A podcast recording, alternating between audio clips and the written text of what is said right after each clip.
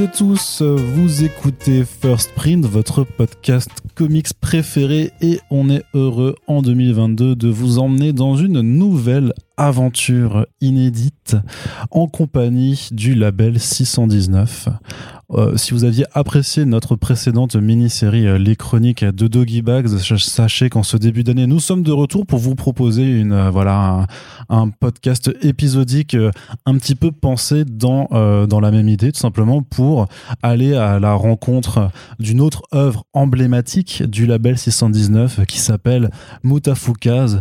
Et donc, vous écoutez le premier épisode de ce que j'ai baptisé le Mutafukast avec donc Run, Guillaume Renard, donc euh, le créateur de euh, cette bande dessinée qui fête son grand retour en ce début d'année 2022 euh, avec la sortie du, deuxième cycle aux éditions Serre. Et ben justement, c'est l'occasion de faire un grand, grand tour d'horizon de toute cette aventure, de retracer plus de dix ans de, de bande dessinée ensemble. Alors, on va parler du premier cycle, on va parler des spin-offs, on veut parler aussi du film. Bref, voilà, on n'a pas complètement défini le nombre d'épisodes que ça allait prendre. Ça va dépendre surtout bah, de, de, la façon dont j'ai euh, les moyens de faire parler Run euh, ici présent avec nous. Du coup, je te dis bonjour Run, bienvenue. Écoute, euh, bonjour Arnaud. Putain, là, c'est un marathon hein, qui se prépare. C'est effectivement, je suis d'ailleurs pour euh, dans les dans les quiz du podcast, c'est pas dit qu'on enregistre tout d'une seule traite parce que je pense qu'on toi et moi on sera déjà bien fatigué après cette première session d'enregistrement. En tout cas, c'est vraiment un plaisir de te revoir avec nous sur First Print. on avait beaucoup apprécié de pouvoir faire déjà plusieurs podcasts hein, avec toi, avec oui. bah, 86 avec euh, avec euh, les chroniques de Doggy Bags. On avait même pu euh, faire une petite un petit Q&A, enfin une petite présentation à, la galerie Acheter de l'art l'été dernier. Donc voilà, bah, c'est une collaboration, j'ai envie de dire, qui se passe plutôt bien. On continue. Et donc voilà, on va continuer. Alors on va justement commencer ben, par le commencement avec avec mmh.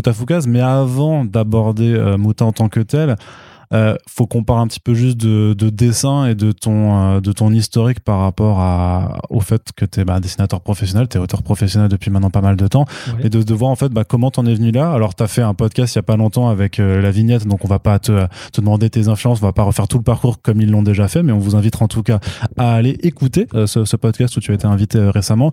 Mais grosso modo, est-ce que tu peux me dire ouais, ton passif de lecteur de BD et à quel moment en fait tu as commencé à vouloir dessiner et, et à en faire ton métier? Bah, vouloir dessiner, tous les enfants veulent dessiner, je pense. Hein. Tous les enfants dessinent d'ailleurs. Euh, mais moi, il se trouve qu'assez vite, euh, on s'est rendu compte que j'avais un truc euh, en plus, quoi. je revois mes dessins, même aujourd'hui, je revois mes dessins de quand j'avais 4-5 ans. Je vois vraiment clairement qu'il y avait un petit truc dans les dessins où je, là, je, fais par exemple la différence avec mes, tu avec mes propres enfants, et je vois effectivement qu'il y avait un truc en plus. Moi, j'avais découvert la bande dessinée grâce à ma mère. En fait, euh, elle me lisait pas d'histoire pour enfants, elle me lisait de la bande dessinée quand j'étais petit. Euh, et euh, en fait, je suis fils de cheminot et on était abonné à la bibliothèque de la SNCF à l'époque. Et il y avait tout un tout un rayon bande dessinée. Alors, je te c'était les classiques, hein, tu vois, c'était les années, tu vois, c'était début des années 80, c'était surtout les classiques. Donc euh, Astérix, Tintin, euh, les Schtroumpfs, euh, enfin vraiment, vraiment basique de chez basique. en termes de franco-belge, hein, je parle. Et j'ai découvert la bande dessinée comme ça, très très très petit. Et, et voilà. Et c'est vrai que les premières bandes dessinées que j'ai eues, c'était les Schtroumpfs. C'était vraiment un kiff. Il y avait, il y avait le dessin animé qui passait sur les chaînes belges moi, j'ai grandi dans le nord de la France, donc on y avait accès. Donc euh, c'est ça, c'est sûr que c'est beaucoup plus accessible aussi pour un enfant. Donc c'était vraiment les Schtroumpfs à 2000%. Jamais été trop Tintin, euh, un peu moins Astérix aussi. Mais, euh, mais c'est comme ça que j'ai découvert la BD. Et dès petit, dès que j'étais petit, je voulais... alors, je savais même pas qu'on pouvait en vivre, hein, si tu veux. Je savais même pas que c'était un métier. Mais j'ai fait très vite de la BD, ouais. Enfin, ce qu'on peut appeler de la BD. Des petits dessins, des petits croquis, des, euh, petites histoires. Et même des petites, euh, et même des petites BD, carrément. Mais euh, toutes mal foutues, hein, tu vois, avec des trucs qui sont que ni tête. Hein, mais j'avais quand même compris qu'il fallait faire des cases avec des dessins dedans et puis des bulles avec du texte dedans. Alors les bulles étaient là, les textes voulaient rien dire. les personnages étaient dessinés dedans. Et puis voilà, je, m'inventais comme ça des, des, histoires, mais très petit, hein, 5 ans. Et puis petit à petit, euh, enfin, je dessinais énormément. De toute façon, quand j'étais petit, je dessinais vraiment beaucoup, beaucoup. Et, euh, et ensuite, quand on me demandait euh, quel voulait être mon métier, ouais, je disais dessinateur de bande dessinée sans trop savoir ce que ça voulait dire, tu vois. Et ça, après, ça m'est passé en grandissant. En grandissant, je me suis dit, bah ouais, non, après, j'ai voulu être cascadeur. À un moment donné, j'ai voulu être, alors, ça, tu vas, tu vas pousser des cris, mais j'ai voulu être CRS. Parce que j'avais un, notre maître nageur, je faisais de la, de la natation, et c'était un CRS. Et pour moi, un CRS, c'était un maître nageur, en fait, tu sais. C'était un mec, et, du coup, j'ai ensuite euh, fait mon. On a quand même, franchement, il doit y avoir une timeline parallèle où t'as as réussi à faire ça et, c'est moins ouf. Bah, moi, CRS, pour moi, c'était les mecs qui surveillaient les plages, en fait. D'accord, ouais, t'avais pas encore tout compris. Voilà, j'avais pas encore tout compris. Mais je sais que pendant un moment, quand on, me disait qu'est-ce que je voulais faire comme métier, euh, plus tard, je disais cascadeur. Euh, après, à un moment donné, j'ai dit CRS. À un autre moment encore, je disais pilote d'avion de chasse. bon, bref. Et, euh, et ça m'était passé dessinateur de BD parce que aussi ne venant pas d'une famille euh, artistique, euh, c'était un peu un métier entre guillemets à risque. Enfin, c'était pas un métier en vérité. ouais, il te disait que c'était pas sérieux, qu'il fallait que tu trouves un, un vrai métier. Prof de dessin. prof, de, dessin. Ma mère, elle me disait, dans le pire des cas, ça sera prof de dessin. Donc pendant un moment, je me souviens que je disais aussi prof de dessin parce que mm, bah, ma mère m'avait plus ou moins convaincu que ben dessinateur de BD, c'était pas vraiment un métier, si tu veux. Donc, euh, donc voilà, donc très petit, euh, j'étais plongé dans la bande dessinée. Beaucoup des auteurs euh, franco-belges classiques. Et puis ensuite, en grandissant, j'ai découvert progressivement les mangas. Enfin, d'abord les comics, au travers des Strange, etc. Puis ensuite les mangas, puis ensuite les comics un peu plus durs. Mais je te parle d'une ère, enfin, qui aujourd'hui, c'est peut-être difficile à se mettre ça en tête, mais il n'y avait pas Internet quand même, quoi. Donc, euh, moi, en plus, venant d'un, vraiment d'une petite ville dans le nord de la France, on n'avait même pas une librairie, quoi. On avait une maison de la presse, c'est tout ce qu'on avait.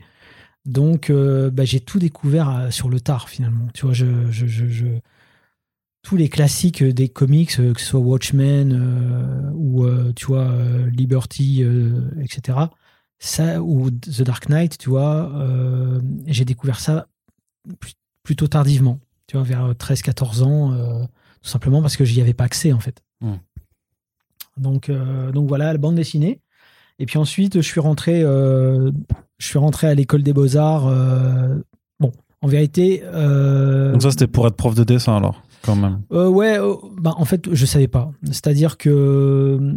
C'était juste que tu te disais, tu disais, je sais dessiner, a priori, vas-y, j'y vais, je vais essayer de voir ce que ça peut donner. J'ai fait un bac économique et social pour faire plaisir à la famille, en gros.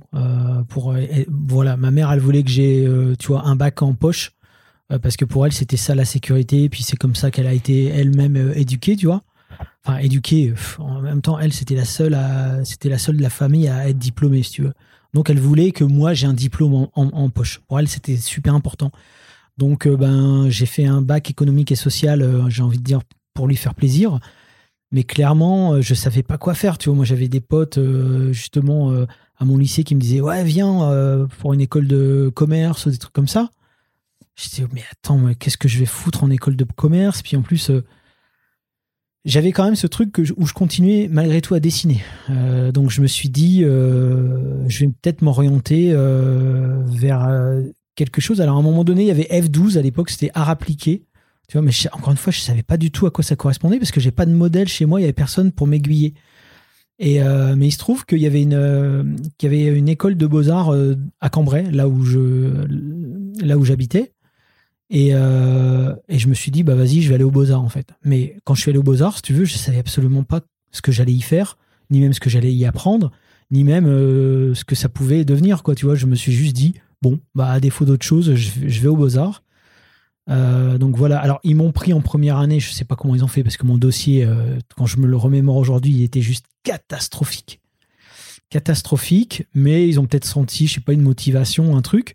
C'était très BD je me souviens, euh, putain, c'est la honte. Je me souviens d'une BD. Je faisais des BD en noir et blanc et, j'ai fait en noir et blanc parce que ça me faisait chier de colorier. Mais par contre, le sang, j'aimais bien le mettre en couleur. Donc, euh, elles étaient noir et blanc mhm. et rouge. Et je me souviens que euh, j'avais, t'imagines, pour te dire à quel point on était à côté de la plaque, j'avais fait, euh, j'avais présenté ça à mon dossier. Et puis le directeur, c'était directement avec le directeur de l'école. En regardant ça, il dit ah graphiquement c'est intéressant euh, noir et blanc et rouge et dans ma tête je me disais bah, c'est juste que j'ai pas colorié en fait hmm. Et puis d'un coup, euh, je me suis dit, euh, tiens, il y a des choses qui m'échappent. Et puis je sais pas, lui, il a dû y voir une sensibilité particulière, je sais pas. Bon, bref, toujours est-il que je me suis retrouvé en première année là-bas.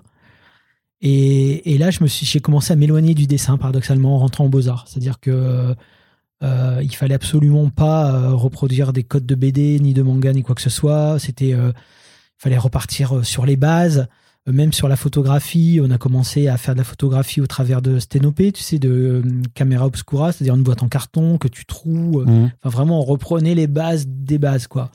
Euh, de la gravure sur bois, donc du lino, de la gravure sur cuivre avec une presse du 19e siècle, de la mosaïque, enfin, des trucs qui ont juste. qui sont. Alors, c'était une école, c'était une école de beaux-arts, mais euh, spécialité art graphique. Ouais. Donc, le dessin était présent. On avait quand même quelques cours de dessin et d'art plastique, mais. euh, Laisse tomber, t'es arrivé avec un dessin de bande dessinée, euh, tu te faisais démonter la, démonter la gueule, quoi. Il fallait absolument pas parler de BD ou quoi que ce soit. C'était. euh, on était dans le domaine artistique, quoi. On n'était pas dans le domaine du divertissement ou quoi que ce soit. Et donc, c'est vrai que du coup, je me suis un peu désintéressé de, du dessin en tant que discipline et, euh, et, et de la BD en général, bizarrement, tu vois. Euh, encore que, après, bon, encore que c'est pas tout à fait vrai parce que euh, il y avait toujours des trucs qui, qui popaient et qui m'intéressaient, mais j'étais beaucoup plus là où j'avais découvert les comics, les mangas et tout, j'avais été fasciné. En entrant aux Beaux-Arts et en découvrant d'autres choses, j'avais été sensibilisé aussi à d'autres types d'expressions. Et du coup, j'étais un peu plus euh, branché BD 1D, tu vois. Ouais. Et quelque part, le fait euh, d'aimer aussi la BD 1D, ça m'a enlevé une espèce de, de, poids, euh, de complexe, où j'avais bien senti que j'étais pas suffisamment bon en BD pour en faire mon métier comme, euh, comme un vrai dessinateur de comics ou de BD. J'avais pas le niveau. Par contre, euh, la BD 1D me paraissait un peu plus accessible. Donc, au sein des Beaux-Arts, j'ai lancé un fanzine avec des potes. Et puis, euh, et puis euh, mais voilà, mais en, en termes de dessin pur, euh, je pense que c'est vraiment ces années-là où j'ai, j'ai envie de dire presque régressé. Par contre, je me suis enrichi de plein de nouvelles choses et, et de plein de façons de m'exprimer que j'avais pas imaginé auparavant. Tu penses que c'est là aussi que tu as pu euh, un peu définir ce, ce qui allait devenir ton style de dessin? Ouais, je pense. Je pense. Même si euh, quand je réfléchis avec un peu de recul et, et beaucoup de sincérité, je me dis que tout ce que j'ai mis en place dans le tome 1 de Moutafka, c'était aussi pour pallier à euh, certaines maladresses ou lacunes de dessin. Tu vois, j'en avais quand même conscience. Tu vois, quand je suis, quand j'ai commencé à faire le tome 1 de Moutafkaz, je savais quand même que euh, que j'étais pas bon, si tu veux, mais que euh, j'avais peut-être quelque chose à raconter différemment. Mais avant d'en arriver au tome 1 de Moutafkaz et à la BD, euh, je, re- je reviens un petit peu en arrière. Ouais. Quand j'ai fini l'école des beaux-arts euh, de Cambrai, je me suis retrouvé à l'école des beaux-arts de Nancy pour faire une quatrième année, parce que je me voyais pas travailler. Honnêtement, je savais toujours pas quoi faire. Alors, juste, euh, je te, je te coupe, mais en fait, il y a, il y a- il y a un nombre, tu peux faire un nombre d'années que tu veux alors? Quand ça C'est ça trois ans pour avoir un DNAT. Alors, au bout de deux ans, tu as un DNAP, qui est un diplôme national d'art plastique. Ouais. Euh, ensuite, au bout de trois ans, tu as un DNAT, diplôme national d'art et technique. Et puis, au bout de quatre ans, je crois que tu as un DNSEP euh, qui peut. euh, alors, de mémoire, c'est peut-être une connerie, mais en tout cas, euh, qui, où tu peux euh, être professeur de dessin et tout. Puis finalement, je m'étais dit, c'est peut-être là où je vais me retrouver, en fait. Et surtout, euh, je me sentais pas euh, d'attaque euh, par rapport au monde professionnel. Tu vois, je savais toujours pas quoi faire. Et en plus, à cette époque-là, c'était les- c'était le début de la PAO.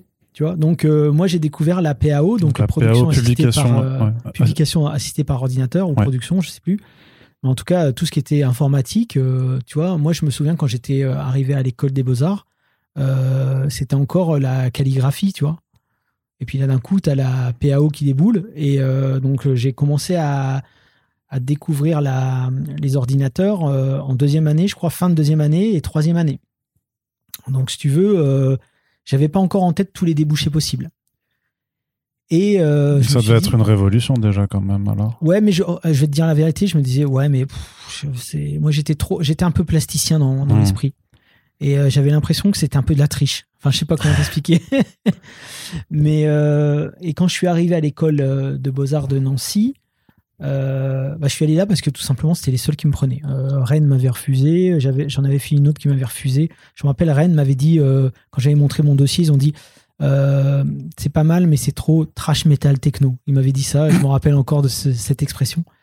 Et, euh, et du coup, Nancy m'avait pris. Et quand je suis arrivé là-bas, c'était c'était ma première année en tant que, je veux dire, étudiant autonome où j'avais ma chambre euh, à moi tout seul, et- etc. hein.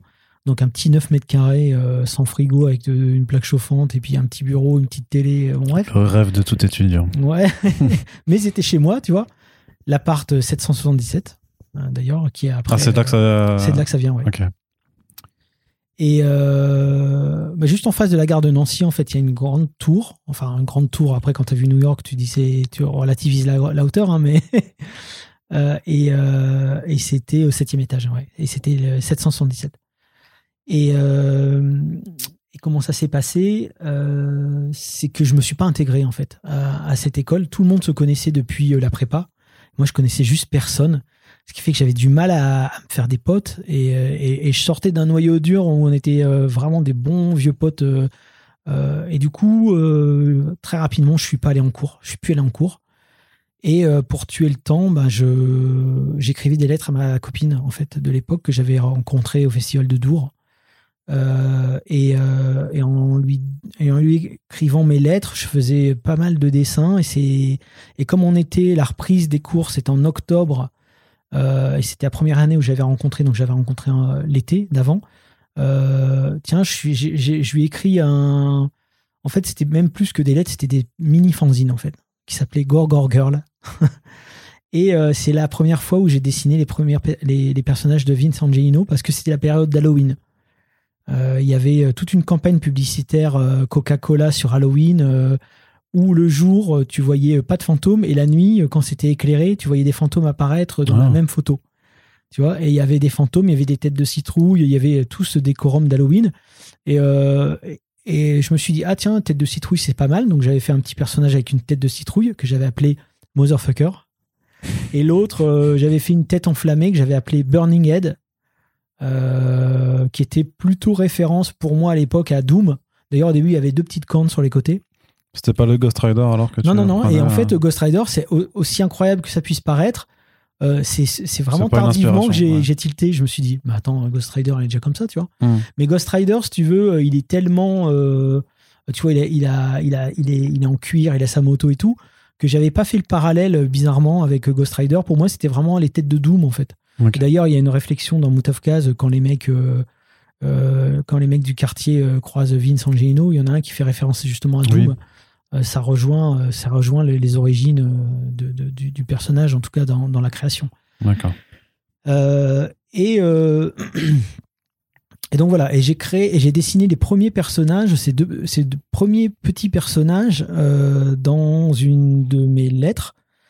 Et, et comme je me faisais vraiment royalement chier, je me suis remis à faire de la BD, mais vraiment pour le. ah, C'était pas tant pour le plaisir, c'était plutôt pour tuer le temps. Et, euh, et j'ai commencé à mettre en scène ces deux petits personnages que je trouvais sympas. En fait, je me suis dit, tiens, c'est sympa. Puis en plus, j'étais un peu. euh, J'étais un peu dans un mood Tim Burton et tout, j'aimais bien ce côté un peu gothique, euh, etc. Donc euh, j'ai commencé à faire des histoires euh, qui se déroulaient dans une espèce de ville, bah, on va dire quelconque, mais ça aurait pu. Enfin, pour moi, c'était Nancy, tu vois, parce que Ouais. voilà. Euh, euh, et euh, dans la période d'Halloween, et puis leur arrivait des bricoles, et enfin bon, bref, voilà, c'est- ça a commencé comme ça. C'était quel esprit? C'était déjà, déjà un peu trash, Ah, un, tiens, peu, regarde, te- un, peu, un peu violent? Je te sors, je te sors le truc. Voilà, c'est ça que je faisais. euh, Donc en direct, hein, il me montre un, un carnet avec plein de petits, plein Voilà. de petits dessins de. Donc, dedans. tu vois, c'est un petit format Bible. Euh, tout était fait au Rotring 0, 035. Et, euh, et je savais pas du tout où j'allais. hein. Si tu veux, je faisais des dessins comme ça. Et j'improvisais case après case des histoires qui se passaient euh, dans un contexte d'Halloween, avec des dessins un petit peu euh, gothico-toriyamesques, on va dire. Euh, et là, vraiment, avec zéro pression, parce que pour moi, de toute façon, c'était un, c'était pas éditable. Deux, j'avais pas la prétention de l'éditer ou quoi que ce soit. Je, voulais juste m'amuser, quoi. Donc, ah oui, pourquoi j'ai commencé cette BD Parce que j'avais rompu Ouais, que avec- rompu à- avec attends, la fille de l'époque. c'est marrant parce que dans ton chapitre 2, euh, il y a déjà, enfin, ton, ton motherfucker, du coup, en fait, euh, la citrouille, c'est un- une forme de masse parce qu'il est tout noir en dessous. euh, Alors déjà, voilà, en fait, je me suis vite rendu compte que ça me prenait du temps de dessiner une citrouille à toutes les cases. Et à un moment donné, je me suis dit, allez, vas-y, fuck off. Euh, Puis en plus, je l'ai raté la plupart du temps parce que je faisais pas de brouillon, si tu veux, c'était une écriture au- automatique.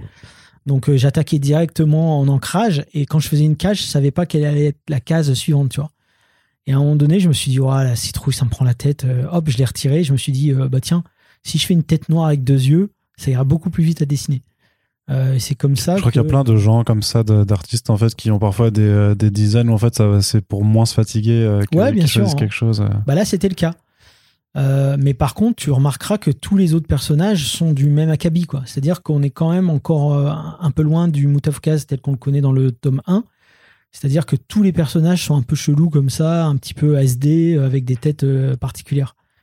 Ce qui est ouf, c'est qu'en plus, tu dessines quand même sur des, sur des pages du coup d'un carnet qui est bah, tout petit. C'est c'est quoi C'est 10 cm, même pas de, de hauteur, quoi. Ouais, c'est très je petit, dirais. ouais. Et, euh, mais tu fais quand même du, euh, ouais, du euh, 10 cases euh, sur, sur tes petites planches comme ça. Donc Ouais, ça, ça, vois, ça prenait du temps quand même. Ça me prenait du temps, mais tu vois, en plus, c'est un des- rendu très indé, hein, tu vois. Ouais, un- C'est un, un truc un peu fanzine, tu vois. Je sais pas si on pourra prendre peut-être une Ouais, ou deux ouais. photos pour Ouais, illustrer euh, avec. euh, bien cool. sûr. Et donc, euh, donc j'ai fait mon année comme ça en, en dessinant ces personnages-là. Et, et donc, c'était que des petites histoires. Au début, c'était plutôt des histoires à sketch. Et puis, au fur et à mesure, j'ai commencé à me dire euh, tiens, ça pourrait être marrant de les confronter à une invasion extraterrestre. Parce que ça faisait partie de mes, de mes références depuis toujours, les films. Et surtout, le, je veux dire, les films de science-fiction des années 50-60. C'était vraiment ma, ma grande passion à l'époque. Et, et je les découvrais plus ou moins à cette époque-là, hein, tu vois, parce que je suis vieux, mais pas tant que ça quand même. Et euh, avec la VHS, tu vois, quand je faisais les brocantes, j'achetais les, euh, tu vois, les, euh, les jours où la Terre s'arrêta, euh, tu vois, la, guerre des mondes de 53, enfin vraiment tous ces grands classiques. Et l'esthétique me plaisait à fond. Et je me suis dit, tiens, je vais essayer de faire une invasion extraterrestre euh, et de confronter mes deux personnages, entre guillemets, d'Halloween à euh, cette invasion extraterrestre. Et progressivement, ça a commencé à, à prendre forme dans ma tête. Et, et je me souviens que l'école de Nancy, forcément, ne m'a pas. Euh, m'ont dit que je devais redoubler, en fait. Tu vois Ouais. Dit, euh, Bah, en même temps, tu pas t'es pas l'année. pointé. Oui, c'est ça, c'est ça. c'est- ça. Alors j'avais fait quand même, si tu veux, j'avais quand même passé les UV, comme ils disent. euh, et en plus, en, en vérité, je trouvais que c'est pas C'est quoi les UV, les unités de. unité de valeur, ouais. de valeur, C'est-à-dire les examens pour savoir si tu peux passer à l'école, à la- à la- à l'étape suivante. Ouais. Il fallait faire un catalogue, je me rappelle, pour un, pour un théâtre, le théâtre de Bussan, qui était dans les Vosges. Euh, et, euh, et moi, j'avais fait un truc, honnêtement, aujourd'hui, je trouve que je suis sûr que ça passe, mais à l'époque, c'est pas passé du tout. C'est-à-dire qu'ils voulaient moderniser le, théâtre, et moi, ma façon de moderniser le théâtre, c'était de reprendre des vieilles gravures de dictionnaires et avec une typo un peu. euh, Enfin, si tu veux, je reprenais vraiment tous des vieux trucs et je faisais. euh, pour moi, la modernité venait de la mise en page. En fait, eux, ils ont dit non, mais là, euh, les vieilles gravures, c'est pas possible. Eux, ils voulaient des trucs genre avec de la couleur et tout, ils m'ont fait doubler. Puis en plus, ils m'ont dit on t'a pas vu de l'année, donc non. Tu auras Moi, pas dit, mais regardez, je fais un petit carnet avec des dessins dedans. Hein. C'est super sympa. Donc je me suis dit, waouh, ok, il va falloir repartir sur une année. Encore une fois, j'étais pas intégré, là je vais l'être encore moins. Et puis je suis parti en vacances, euh, d'ailleurs les dernières vacances avec, euh, avec euh, mon père, ma mère, ma sœur, tu vois. On est allé en Espagne. Et là, pendant les 15 jours où j'étais en Espagne, euh, d'un coup, mon petit univers d'Halloween, il s'est transformé en soleil, couleurs, etc. Et j'ai commencé, c'est pareil, on pourra prendre des photos, les montrer, mais j'ai commencé à faire euh, tous les personnages que je faisais en, en petit, euh, en noir et blanc comme ça, rotring, euh, machin, ils ont commencé à prendre un peu plus d'ampleur et j'ai commencé à les faire à, l'aquarelle pendant ces 15 jours-là. Donc j'ai fait Vince, Angelino, comme ça à l'aquarelle. D'un coup, j'ai fait un colonel, je savais pas pourquoi. euh, réminiscence d'Akira, j'en sais rien. Euh, j'ai commencé à faire des catcheurs, j'ai commencé à faire euh, des forces de police un peu particulières. euh. et pendant ces 15 jours-là, ça a été euh, 15 jours intensifs où euh, tous les jours, je faisais un ou deux dessins euh, en aquarelle qui étaient vraiment pour moi le, les, vraies briques de ce qu'allait devenir euh, Moutafkaz. Je pense que c'est quelque chose qui était un peu euh, conscient quand même de ta part ou ça ou qu'il y avait une part d'inconscience sur le fait que bah, pourquoi des cacheurs débarquent là, pourquoi Non, des forces de police spéciales? Alors on a compris que tu avais un affect particulier avec les CRS. euh, du coup, euh, je sais pas, peut-être que le fait d'être en Espagne au soleil près, près de la plage, ça a rappelé les maîtres nageurs. mais, euh, mais tu vois, c'est comment est-ce que. euh, Parce que c'est toujours les questions qu'on se pose après. C'est vraiment la façon dont, dont, bah, dont les créateurs, euh, dont tu fais partie, en fait, euh, conscientisent ou pas vraiment euh, l'univers qu'ils sont en train de développer. C'est-à-dire, euh, je veux mettre de ça. Ou alors juste ça vient, ça vient comme ça parce qu'à un moment tu comme ça. faire. Ouais, ça vient comme ça. C'était plutôt ça vient comme ça. Et, et pendant que je les faisais, euh, j'avais mon esprit qui gambadait en me disant bah tiens, ces mecs-là, ça pourrait être éventuellement euh, des personnages que Vince Angino, regarde, qui s'appelait pas encore Vince Angino, Ouais, non, c'est ça, ouais. regarderait à la télé, tu vois. Puis sans plus, tu vois. Puis ensuite, je continuais. Tiens, les forces spéciales, je m'étais inspiré euh, des. Enfin, pour mes forces spéciales, je m'étais inspiré des, des transporteurs UPS, tu vois. Donc rien à voir. Mais euh, en fait, si tu veux, il y avait tout était en train de se construire sans vraiment euh, aller dans un sens précis. Et, euh, et quand les vacances ont été finies, je suis rentré dans le nord et là, je me suis dit putain, c'est reparti pour une année à Nancy. Et euh, j'ai un pote euh, qui était avec moi à l'école des beaux-arts euh, de Cambrai qui me dit putain, je viens d'être embauché dans une boîte qui s'appelle Tim Schman. On, va tout déglinguer. Je dis mais attends, c'est quoi, comment et tout. Et là, il m'envoie un, un article d'un magazine qui, avait une, améri- américain ou anglais, je sais plus. Le titre c'était la boîte la plus hype du monde. Et c'était, euh, ça parlait de Tim Schman, donc à Lille, euh, précurseur du contenu internet. On était à l'époque du 52 kilos euh, octets, mais il faisait déjà du divertissement en ligne avec Macromedia Flash. Et, là, il me des trucs avec des robots, un, délire et tout, des Gundam et tout, super stylé. C'était Sienne de 123 clans qui avait fait les, les designs, donc un truc super moderne et tout. Et il me dit, euh, et ils embauchent en ce moment, euh, est-ce que ça t'intéresse de venir et tout, euh, les rencontrer? Je dis, bah vas-y, ouais, j'y vais. Donc j'y vais, euh, je les rencontre, et puis là, je me dis, je découvre un, un univers en fait, si tu veux. Là, je me dis, ah ouais, entre la PAO de, de Cambrai et là maintenant, ce qui est devenu un- euh, les ordinateurs avec Internet, Parce que ça évoluait vite Putain, déjà. ouais. ouais. là je me dis, attends, attends, moi j'ai quitté Internet en troisième année où quand tu tapais l'histoire de Roswell sur un navigateur euh, qui n'était pas Google hein, à l'époque, qui était euh, Alta Vista, je crois. Euh, déjà, pour avoir une réponse, t'attendais cinq minutes et puis t'avais genre deux résultats, tu vois. Euh, et là d'un coup, je me dis, attends, attends, attends, ils font des. C'est quoi C'est des dessins animés? Qu'est-ce que vous faites? C'est des dessins animés, mais c'est interactif. C'est comme un jeu vidéo en dessin animé, mais. euh, what?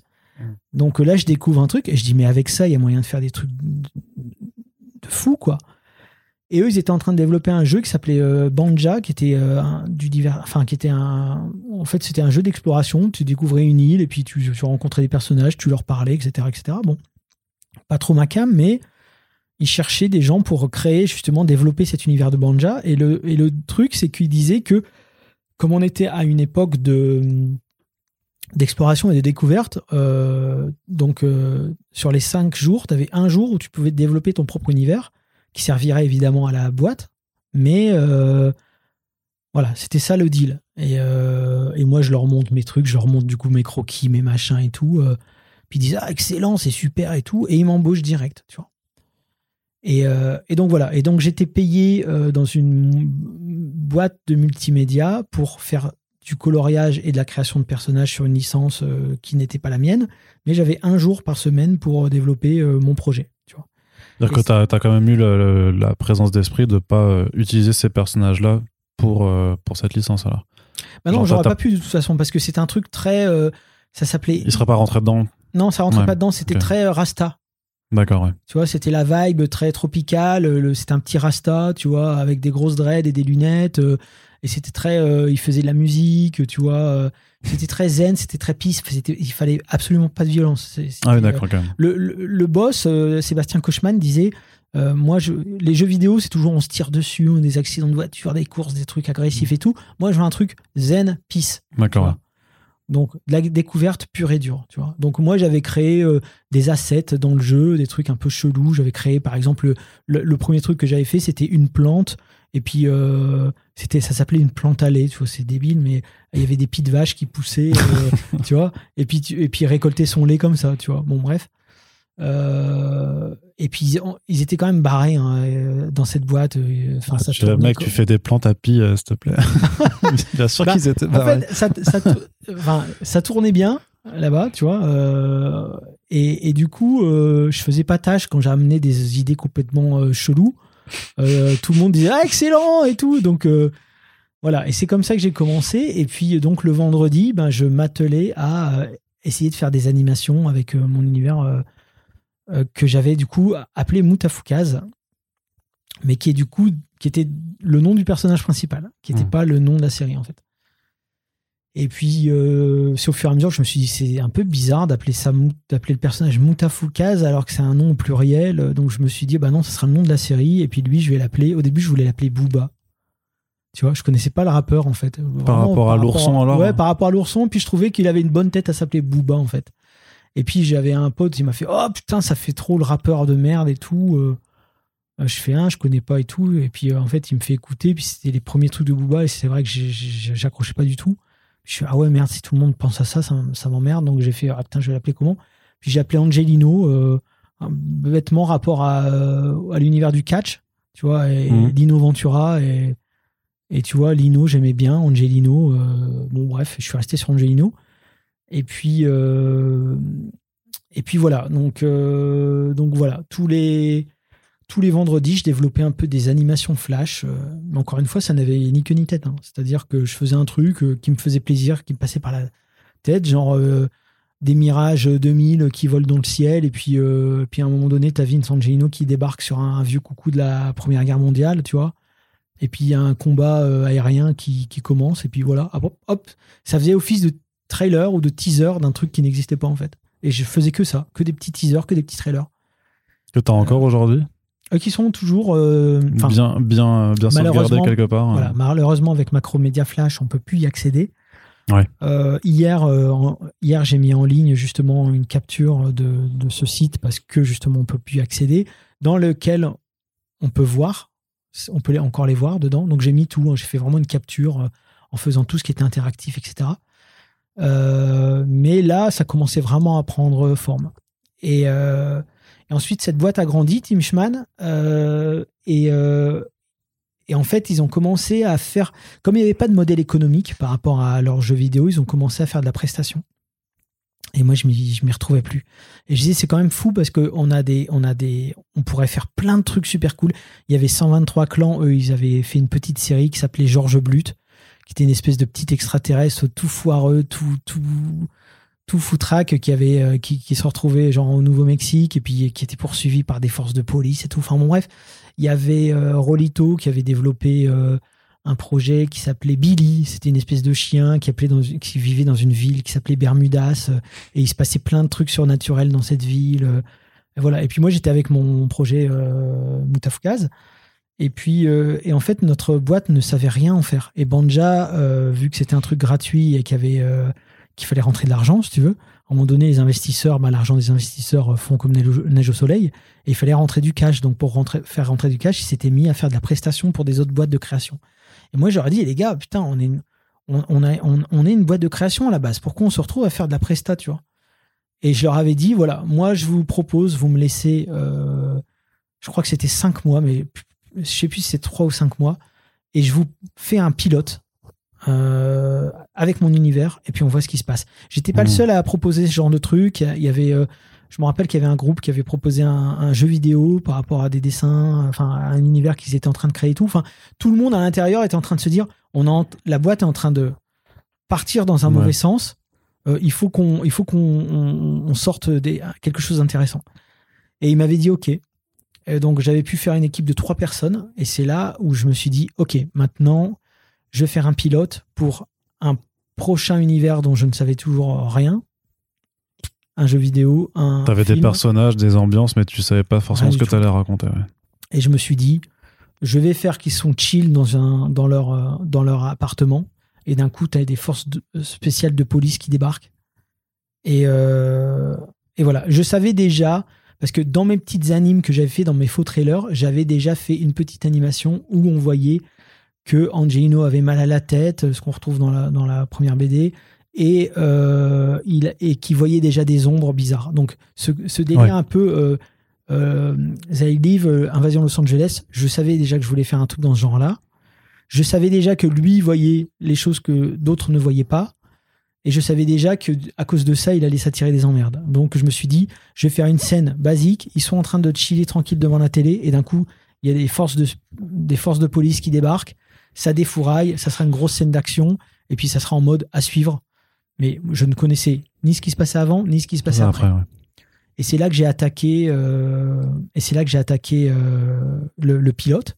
Et d'ailleurs, à un moment donné, le personnage d'Angelino, il dit, euh, il parle de la fédération. Tu vois, il dit The World Federation. Et en fait, pour moi, c'était pas encore les États-Unis. C'était presque dans mon esprit, c'était la fédération. Ça, ça voulait pas dire grand-chose. C'était, c'était occidental. Ça pouvait être l'Europe, ça pouvait être les États-Unis. C'était la fédération. Bon, T'étais pas encore obsédé par les États-Unis Non, parce que j'étais pas encore allé. Hmm.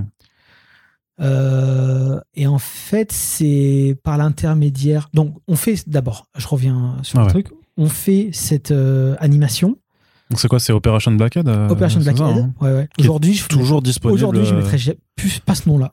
Ouais. Aujourd'hui, en 2022, parce que je me dis, euh, ouais, le nom, euh, il serait peut-être euh, mal compris, tu vois. Ouais. En tout cas, c'est toujours disponible sur YouTube. C'est toujours disponible sur YouTube, ouais, ouais, bien sûr.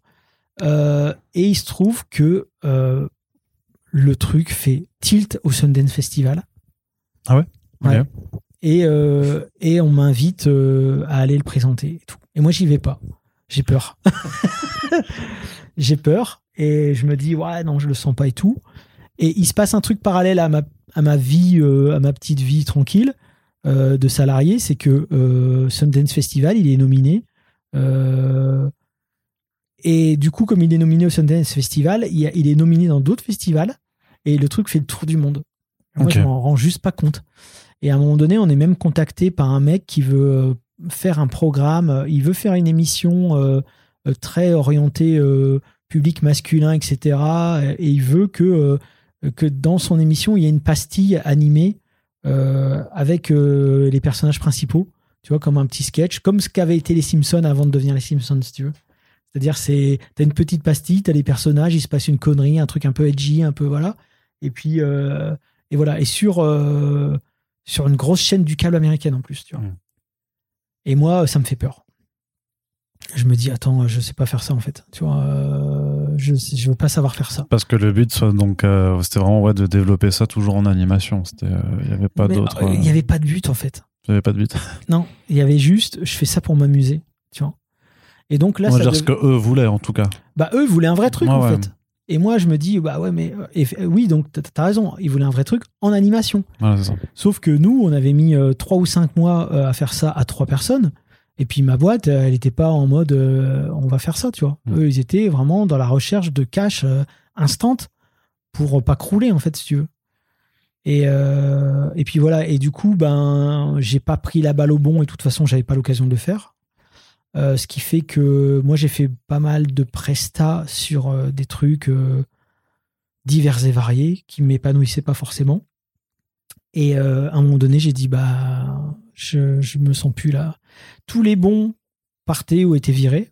Euh, en fait, tous les têtes créatives et qui étaient un petit peu les têtes de Turcs qui voulaient ne pas laisser tomber cet aspect créatif de la boîte, ils étaient soit virés de la boîte, soit ils partaient de même. étaient trop bornés, alors c'est parce que. Ouais, Ouais, et oui, parce que la direction voulait.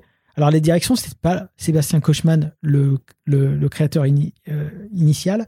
Il avait confié ça à un vrai euh, manager qui, lui, ben, tu connais les bails. Hein, euh, lui, c'est les résultats, quoi, forcément. Mhm. Mais c'est normal, tu vois. Euh, à un moment donné, tu dois payer des salariés. Si si t'as pas de rentrée d'argent, ben, euh, qu'est-ce que tu fais Mm, mm, Soit tu as une stratégie sur le long terme et tu crois en, en- au, au pouvoir créatif de ta boîte, soit tu crois pas, ce qui était le cas, et ils se disaient c'est des jeunes cons, on va jamais réussir à, réussir à faire quoi que ce soit avec eux, donc ben on va les faire bosser sur des trucs qui ramènent du cash maintenant, tu vois. Donc et moi j'avais vu euh, les nouveaux profils qui rentraient dans la boîte et je me suis dit ouais non je C'était plus rien à voir avec ces gens-là, j'ai plus rien à voir avec ces gens-là. J'ai demandé à partir, ils voulaient me garder, ils voulaient me ils voulaient me propulser directeur artistique plus plus et tout. Je dis, bah, mais pourquoi faire, tu vois?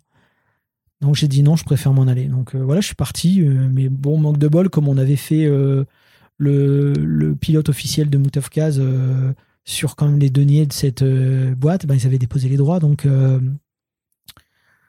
donc bah voilà, c'est tout. Donc je me suis retrouvé euh, au chômage. et puis j'ai profité de mon chômage pour revoir tout ce que j'avais mis en ligne sur Moutafukaz au travers d'un site internet un peu plus propre où on pouvait euh, explorer la fameuse chambre qu'on avait modélisée en 3D pour le pilote. Euh, et je me suis dit, bah, peut-être que ça intéressera quelqu'un qui me proposera peut-être quelque chose. Quoi? Comment? Mais tu voulais quand même que ça. Alors, il te propose quelque chose alors que pourtant, t'avais pas les droits. Ce que tu viens de dire, c'est que Je me suis dit, ça arrangeront avec la boîte. D'accord, ok. Et puis ce qui s'est passé, c'est que quand on est parti, et ben, bah, forcément, ce qui devait se passer s'est passé, c'est qu'eux, ils ont fermé. Parce qu'il n'y avait plus de puissance créative. Donc, c'est à Euh, cause de toi que Team Span a fermé. Non, mais c'est à cause de. Je pense que c'est un des. Parce qu'on on cherche le coupable depuis 20 ans. Et du coup, c'est- maintenant, on sait que c'est Non, mais il y a eu un gros départ. hein, tu vois, Rolito est parti, Danny Boy est parti. euh, c'est à ce moment-là qu'on avait créé Semperfi d'ailleurs. Euh. Moi, je suis parti en dernier parce que j'étais euh, délégué du personnel. Donc c'est un peu plus compliqué. C'était un peu plus compliqué pour moi. Mais, euh, mais en tout cas, voilà, je suis parti plus tard. Mais voilà, et ensuite, on a créé Semperfi qui a pas donné grand-chose au final. Mais euh, bah parce qu'on n'était pas des gestionnaires, encore une fois, on était des créatifs. Donc euh, monter une, même monter une association, pff, si, t'as personne qui fait les comptes, qui, Non, non, c'est chiant. Tu, ça sert à rien, tout le monde veut faire son truc dans son coin. bon, bref. Donc, Semperfi, c'est pareil, ça n'a pas tenu. Mais, euh, mais je suis parti, puis donc j'ai fait mon site. La boîte a croulé. Euh, Il y, a un- il y a des racheteurs qui sont venus racheter plein de licences, dont Banja, dont ceci, dont cela, et euh, ils n'ont pas racheté Moutafkaz.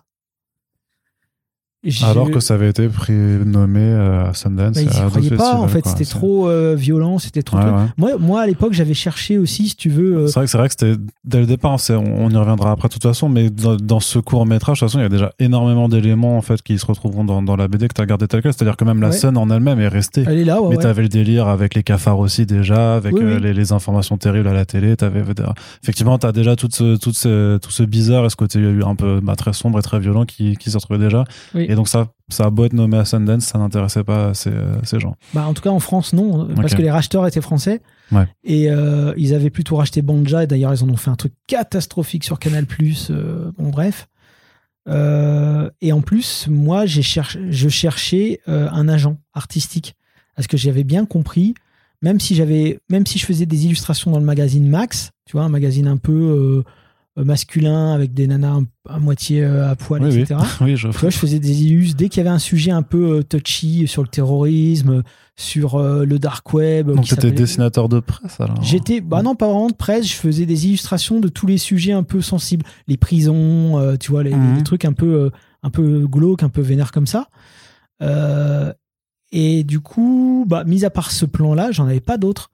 Donc je me suis dit, il faudrait que je trouve une, une agence. Donc j'ai tapé à la porte de toutes les agences, personne ne voulait de moi parce que mon univers était trop sombre, trop dark, trop, stigme, euh, trop segmentant, avec du gothique et tout. C'était pas, euh, pour eux, c'était pas assez lumineux, quoi je voyais qu'il y avait plein de gens qui trouvaient des agents et tout parce qu'ils avaient un style beaucoup plus euh, je suis pas mainstream beaucoup plus dans l'air du temps des années 2000 tu vois euh, les dégradés de couleurs les arcs-en-ciel les petits personnages type euh, j'ai envie de dire Tokaboka à la- à l'époque c'était Okidoki je sais plus bon bref euh, tous ces trucs là qui ont cartonné tu vois mais moi j'étais vraiment en marge donc je, trouvais pas j'étais un peu isolé c'est-à-dire je trouvais pas d'agent Max a fini par fermer aussi, à s'arrêter, racheté Ouais. par un grand groupe. Euh, et puis du coup, j'avais plus que mon petit site Moutafukaz euh, qui me ramenait rien, mis à part quelques mails, quelques mails de mecs qui, qui trouvaient ça cool. Et puis je me suis dit bon bah vas-y, il te reste quoi? Il me restait genre euh, un an ou huit mois euh, avant la, avant ma fin de droit. Je me suis dit bon bah je vais peut-être euh, faire de la une BD. Voilà. C'est-à-dire que c'est vraiment pas du tout arrivé en, en première, alors parce que enfin du coup là tout, tout le monde l'aura compris en, en nous écoutant, mais ouais il y avait pas un projet de, de, de BD dès le départ. Non, l'univers était préexistant ouais, à ça. quoi que ce soit. Ok. Mais je me suis dit, pourquoi j'avais pas voulu faire une BD tout de suite? Parce que je me sentais pas les épaules en fait. Aussi ouais. C'est-à-dire que je savais que techniquement, je pouvais pas euh, lutter. malgré tout, quand j'allais à la Fnac, etc., et que je voyais la, des BD professionnels, des fois, je me disais, mais c'est pas beau, c'est nul ça. Enfin, c'est pas, j'aime pas. Enfin, tu vois, je, je me disais, j'ai peut-être quand même ma place malgré euh, les, les, barrières que je me mets, tu vois. Et du coup, je me suis mis en tête de, vas-y, je vais faire une BD, mais je vais pas faire une BD genre, euh, tu vois, ce que je faisais dans mon petit carnet en noir et blanc, là pour le coup, inaccessible quasiment. je vais essayer de faire un truc en couleur et tout en mettant, en faisant un peu une espèce de syncrétisme de tout ce que j'aime en fait, tu vois. Que ce soit dans le mainstream pur et dur euh, de comics, tu vois, type Spawn, etc. Euh, tout ce que j'ai pu aimer dans Akira et tout, en me disant toujours que ce chef-d'œuvre était inaccessible et c'était hors de question. Enfin, dans ma tête, c'était même pas l'idée de vouloir faire un Akira bis. Hein. Je me rappelle que mon boss de l'époque, euh, Sébastien Kochman, quand j'avais commencé à pitcher mon histoire sur Moutafkaz, il se foutait de ma gueule. Ah, il veut faire Akira, ah, il veut faire Akira et tout. J'ai dit, mais non, je veux pas faire Akira. C'est pas parce qu'il y a des militaires en général et, et tu vois, et des, et des, et des, losers euh, teenagers que ça veut dire que je veux faire Akira. Mais... Un personnage qui peut quand même modifier son corps. Euh. Bah voilà, alors c'est vrai qu'au final, quand je, quand je réfléchis à ça, je me dis, c'est vrai que, mes machos, ça fait un petit peu de Tetsuo, c'est vrai que Bon, effectivement. on peut le dire maintenant entre nous, t'as plagié Akira, t'as plagié Akira, puis voilà, c'est bon, hein, c'est pas grave. En tout cas, je pense que enfin, en tout cas, je pense que j'ai euh, l'inspiration, euh, comment, inconsciente était hmm. bien prégnante et et voilà, mais sachant pertinemment que je ne pourrais jamais faire un Akira, si tu veux. Donc je me suis dit, ok, euh, mettons de côté toutes ces barrières mentales et vas-y, je fais euh, ce que je sais faire. Euh, et puis on verra bien et on verra si je trouve un éditeur. Donc, donc j'ai commencé à faire les premières planches. J'avais une, entre 20 et 30 planches, je ne saurais plus dire exactement. Qui sont celles qui sont restées après ou c'est une ébauche que tu as Non, qui, sont, qui sont restées, ouais, ouais, qui sont restées. et, et j'ai pas trouvé. Donc j'ai pas trouvé d'éditeur. J'en ai fait beaucoup. Euh, et du coup, je me suis dit, ah là, ça commence à être compliqué là, parce que j'arrive vraiment en fin de droit.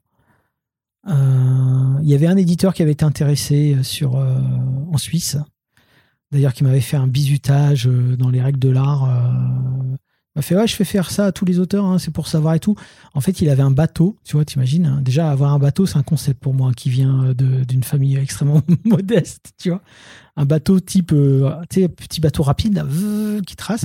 Il était avec un pote à lui euh, et il m'emmène sur le lac Léman au milieu du lac Léman ok. Il a une bouée. La bouée il la fout dans la flotte et il dit maintenant tu vas sur la bouée ah bon, euh, pourquoi et tout? Ah, on fait tout ça et tout. Euh. J'ai dit, bah vas-y, euh, ouais, je vais monter sur la bouée et tout. bon, ah, puis il va se passer quoi, tu vois? Expérience de soumission à l'autorité, ça, quand même. Hein. exactement, exactement. mais bon, tu vois, je me dis, potentiellement, mon futur éditeur, tout le monde m'a raccroché au nez. Hein. donc, je me dis, mm. bon, je sais pas, visiblement, tout le monde fait ça. Bon. et la bouée est rattachée à une corde. ouais, t'as tiré après, ouais. Et speed comme un taré, mm. Et c'était ça le, le, bisutage, quoi, tu vois. Et il était impressionné parce que j'avais pas j'étais pas tombé dans l'eau. Mais il m'avait quand même mis un, un gilet de, sauvetage. Hein. bon, bref, je sais pas pourquoi je parle de ça, c'est, je, digresse. C'est pour savoir si effectivement tu peux euh, démarrer dans la BD euh, en, en, faisant du, euh, du, du bouet, je sais pas comment on appelle ça. Ouais, mais en plus. Mais, Sur le lac Clément. Mais quelque part. Croyant en vos rêves. mais surtout, inconsciemment, et peut-être lui c'est inconscient aussi, mais déjà ça marque une forme d'autorité. C'est-à-dire, c'est moi le boss en fait, tu vois. Ah oui, ouais, bah oui. Tu vois? Mais ça, j'en avais pas conscience sur le moment. Pour moi, je me suis dit, bon, c'est un délire de pote et tout. Mais après, après réflexion, je me suis dit, je sais pas si ça me met vraiment en confiance, ce genre de délire. Euh, d'autant plus qu'après, il m'avait envoyé euh, son contrat. Mais moi, manque de bol, j'ai un pote juriste que j'avais rencontré chez Tim Schman. Et j'ai fait lire le contrat. Il me fait, ouais, mais là, un souci, c'est qu'il n'y a pas de droit d'auteur, quoi. Hmm. Je dis, bah ouais, mais c'est obligé qu'il y ait du droit d'auteur vu que je suis l'auteur. Il dit, ouais, mais si c'est pas stipulé sur le contrat, non. Je dis, bah, mais ouais, mais dans la loi française, ouais, mais là, c'est la loi suisse. Donc le mec, il me proposait en fait 5000 euh, euros pour faire euh, toute la BD et pas de droit d'auteur derrière. Mais moi, si tu veux, 5000 euros à l'époque, je me disais quand même, euh, c'est déjà pas mal, enfin, si tu veux. Ouais, alors que c'est pas, c'est vraiment pas grand chose. non, mais si tu veux, quand t'as rien. Oui, oui, non, c'est sûr, oui, bah après, si tu nivelles par le, par Et puis en plus, t'as ton appart à payer, hein, l'air de rien. Donc, je me disais, au pire, ça me fera un CV, tu vois. Et puis après, j'ai une espèce de fierté qui est remontée. Où je me suis dit non, mais non, non, non, non, je peux pas. Je peux pas tout simplement parce que quand je lui ai posé la question clairement, je lui ai dit est-ce qu'il y a des droits d'auteur? Il m'a dit bah évidemment. Et là, le fait qu'il m'ait dit ça, je me suis dit il m'a menti. Donc euh, le, le, le traînage sur la clémence c'est une chose, le mensonge c'en est une deuxième. Et donc je lui ai refusé par mail et il m'a tapé un scandale par mail en disant t'as donné ton ta parole, t'as pas le droit de revenir en arrière et tout. J'ai dit mais j'ai donné Bah, ma si, en fait, ouais. j'ai dit j'ai donné ma parole de rien. On s'est quitté. J'ai dit ouais j'aimerais bien faire le truc avec vous. C'est-à-dire que quand t'avais pro- avais croisé les doigts quand au moment de jurer. non bah non parce que moi j'étais à fond. Moi je me dis bah ouais why not? Mais on n'avait pas encore parlé d'argent si tu veux. Mais après Mais là, l'argent, enfin, on est là pour l'artistique. Euh, bah ouais, personne ne fait ça pour l'argent. bah, tu- et le pire c'est que j'étais prêt à accepter. Sauf que Ah, c'est terrible. comme dans le contrat c'était écrit euh, qu'il n'y avait pas de droit d'auteur, je me suis dit bah là non. Mm. Et j'ai dit bah oui, euh, j'ai dit que j'étais ok pour bosser avec toi. Tu m'envoies le contrat. Le contrat, c'est un contrat d'arnaque, donc euh, non, j'ai pas, j'ai rien signé. Donc euh, ma parole, que vaut-elle, tu vois Donc en, et en plus je dis ça alors que je suis quelqu'un de parole. Mais là, j'avais rien signé. Et puis en plus le mec, bon bref, peu importe. En tourloupe. En tourloupe. Et puis ensuite, les choses font que je rencontre Ankama en conduisant un pote pour faire un entretien d'embauche. Et là, euh, et là, je rencontre le boss. Donc ça, j'ai déjà rencontré maintes et maintes fois, mais je rencontre le boss qui me dit euh, Tu fais quoi et tout. Je lui parle de Moutafkaz, il connaissait. Il dit Qu'est-ce que t'en fais de ce projet-là maintenant? Je dis Je cherche à faire une BD. Et là, il me dit Eh ben, Ça tombe bien, moi, je cherche à faire une maison d'édition. Voilà. Et c'est là que qu'a commencé l'aventure Ankama. Et, euh, et la contrepartie de tout ça, c'était que il me proposait carte blanche totale. Là où tous les autres éditeurs me limite me riaient au nez quand je leur parlais de mon projet de éventuellement euh, mettre un coup de frais sur la BD franco-belge. Et là, il me dit tu fais ce que tu veux, format, ouais, fais ce que tu veux, papier, fais ce que tu veux, couleur noir et blanc, euh, cou- machin et tout, fais ce que tu Vraiment veux. ce que tu veux, ouais. Ce que tu veux, ouais. fais ce que tu veux. Bah, j'ai dit, vas-y, on y va, on tente le coup. Et puis, euh, et voilà. J'étais à deux, j'étais à moins de deux mois de, de- d'aller chercher un taf, euh, un job alimentaire. Alimentaire. Ah ouais, donc ça s'est quand même passé euh, in extremis. Alors, euh, le... Ouais, ouais, ouais. quelque part, c'était une forme de sauvetage. Très bien. Bah écoute, c'était un, un bon préambule. C'était un peu, c'est, l'avant Moutafoukaz au, au final. Donc, bah, je propose que on s'arrête là pour, euh, pour cet épisode en tout cas. Ouais. Euh, ça fait déjà voilà donc vraiment le, le- tout, tout le propos avant. Puis euh, bah, dès, le prochain, dès le prochain épisode, on va pouvoir attaquer ben, le Moutafou, le Moutafoukaz dans le dur, vraiment Dans le dur. En, en parlant donc avec bah, le premier tome et l'aventure chez Ankama. Merci beaucoup d'avoir été avec nous, Run. On Bah, espère merci. que ça te fait plaisir d'enregistrer euh, cette émission, ces fond, émissions, parce qu'il y en a, il y en a quand même quelques-unes euh, en, en préparation. Et puis bah voilà, donc c'est la c'est la fin de ce premier épisode du Moutafoukast. On espère que ça vous plaît. Euh, je- enfin en tout cas moi ça me fait super plaisir de pouvoir l'enregistrer avec toi. Donc euh, si ça vous plaît et que vous voulez continuer d'écouter la suite voilà de- des coulisses dans le détail de l'aventure Moutafoukaz, eh bien faites-le savoir. Donc bah, tout simplement partagez le podcast sur vos réseaux sociaux et puis bah sinon euh, lisez Moutafoukaz euh, quelle que soit euh, l'heure l'époque à laquelle vous nous écoutez parce que c'est trop trop cool et puis on se dit bah très très très très bientôt pour le prochain épisode du Moutafoukast salut Ciao.